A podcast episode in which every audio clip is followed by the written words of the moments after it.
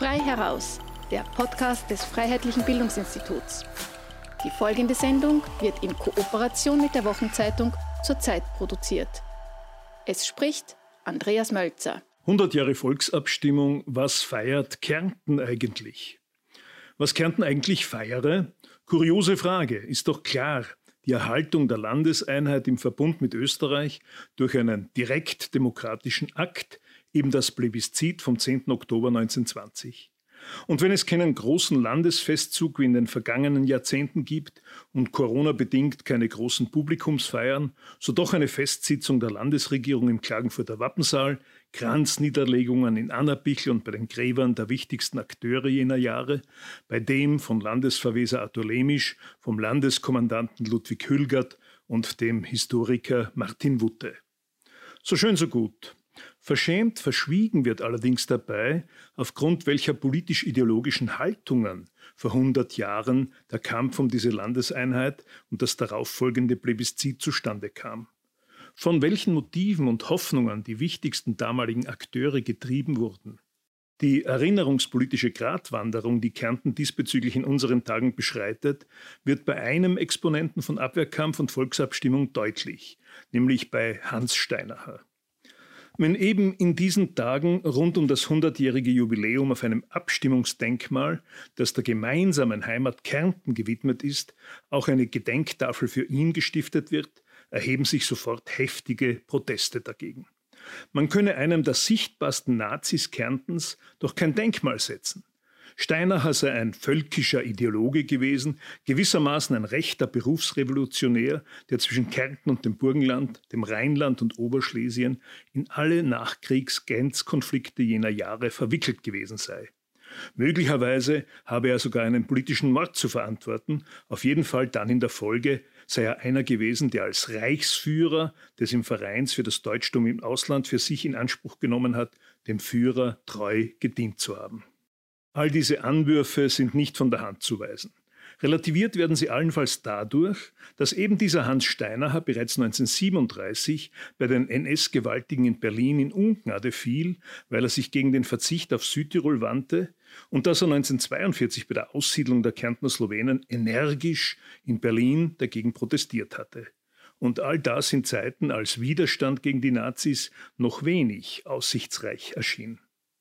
Aber abgesehen vom Abwehrkämpfer und Organisator der Volksabstimmung Steinacher gilt es auch, die anderen Exponenten Kärntens aus jenen Tagen in Augenschein zu nehmen. Und da erweist sich, dass das, was man Steinacher vorwirft, nämlich ein völkisch denkender Deutschnationaler gewesen zu sein, auf nahezu alle politisch Denkenden des damaligen Kärntens zutrifft. Der Landesverweser Arthur Lemisch, Burschenschafter und langjähriger deutschnationaler Reichsratsabgeordneter, war zwar ein gutbürgerlicher Politiker der älteren Generation, der in der Folge mit den aufkommenden Nazis wenig am Hut hatte. Der nachmalige Kärntner Landeshauptmann und Vizekanzler der Ersten Republik, Vinzenz Schumi, gehörte dem Deutschnationalen Landbund an und war zweifellos ideologisch auf derselben Linie wie Lemisch auch wenn er sich ab 1934 mit dem klerikalen Ständestaat arrangierte und nach 1945 für die ÖVP eintrat. Und sogar die Sozialdemokraten, die damals in Kärnten tätig waren, waren Mitglieder der Sozialdemokratischen Deutschen Arbeiterpartei, einer Partei, die insbesondere in den Jahren 1918, 1919, geführt von Karl Renner und Otto Bauer, am vehementesten für den Anschluss der jungen Republik Deutsch-Österreich an das Deutsche Reich eintrat. Und was die jüngere Generation der Kärntner Kämpfer im Abwehrkampf und für die Volksabstimmung betrifft, nämlich Hans Steinacher, Karl Fritz oder Alois Meyer-Kaibitsch, samt und sonders pulvergeschwärzte gediente Offiziere des Ersten Weltkriegs, so waren sie vom gleichen deutschnationalen Geist beseelt, nur radikaler halt als die ältere Generation. Viele von ihnen wurden in den Jahren und Jahrzehnten nach dem Plebiszit Sympathisanten, Mitläufer oder gar wesentliche Akteure des Nationalsozialismus. Allen voran Maja Kajbic, der im Wesentlichen für die Aussiedlung der Kärntner Slowenen verantwortlich zeichnete. Und zumeist waren sie auch überzeugte Deutschnationale mit massiver antislawischer Haltung. Das heißt also, dass für die damaligen Zeitgenossen der Kärntner Abwehrkampf zumeist sehr wohl ein Kampf um das Deutschtum im Kärntner Grenzland war und das Eintreten für die Landeseinheit im Verbund mit der jungen Republik Deutsch-Österreich sehr wohl auch ein Kampf für die gesamtdeutsche Republik war, für die damals eigentlich alle wesentlichen politischen Kräfte nicht nur in Kärnten, sondern auch im Wiener Parlament eintraten. Steinachers Aussage in seinem 1942 erschienenen Erinnerungsbuch an Abwehrkampf und Volksabstimmung, wonach man Österreich nicht sagen wollte, Deutschland nicht sagen durfte, also habe man Kärnten gesagt, ist insofern verständlich, als man damals Österreich noch primär mit Habsburg identifizierte und Deutschland von den Siegermächten im Vertrag von Saint-Germain verboten wurde. Und richtig ist zweifellos, dass der damalige Landespatriotismus und insbesondere auch die Pro-Kärnten-Haltung weiter Teile slawischstämmiger Bevölkerung, die sich eben nationalslowenischen Zielen verweigerte, instrumentalisierte, um dann in der Volksabstimmung vom 10. Oktober ein pro-österreichisches Ergebnis zu erlangen. Wenn heute aber diese politisch-ideologischen Werthaltungen der damaligen politischen und militärischen Akteure stigmatisiert, ja kriminalisiert, im harmlosesten Falle verschwiegen werden, wie dies im Falle von Hans Steinacher, zumindest von linker und radikal-slowenischer Seite geschieht, stellt sich zu Recht die Frage, was feiert Kärnten heute eigentlich?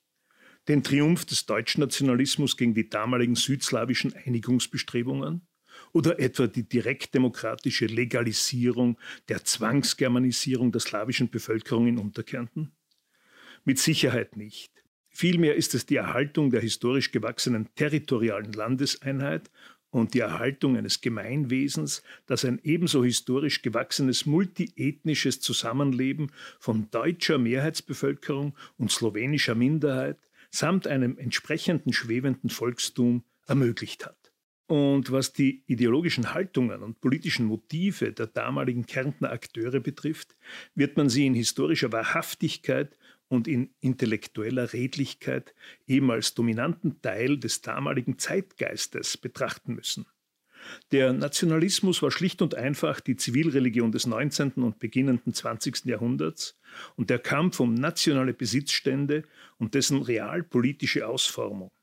Angefangen von Arthur Lemisch bis hin zu Hans Steinacher waren all diese Kärntner Kinder ihrer Zeit, geprägt von eben diesem Zeitgeist und ihre jeweilige Biografie war geprägt von den Irrungen und Wirrungen der Zeit, die sie durchleben mussten.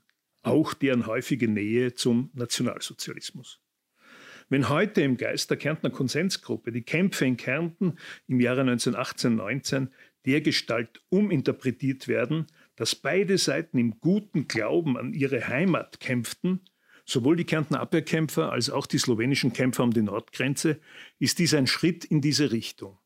Und das gemeinsame Opfergedenken, das die Exponenten dieser Kärntner Konsensgruppe, Josef Feldner vom Kärntner Heimatdienst und Marian Sturm vom slowenischen Zentralverband Jahr und Tag organisieren, ist der schlagende Beweis dafür, dass hier längst eine Historisierung der Kärntner Frage vonstatten geht.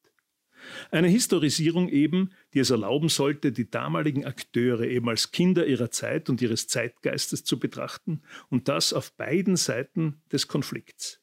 Eine Historisierung eben, die es erlauben sollte, die damaligen Akteure eben als Kinder ihrer Zeit und ihres Zeitgeists zu betrachten und das auf beiden Seiten des Konflikts.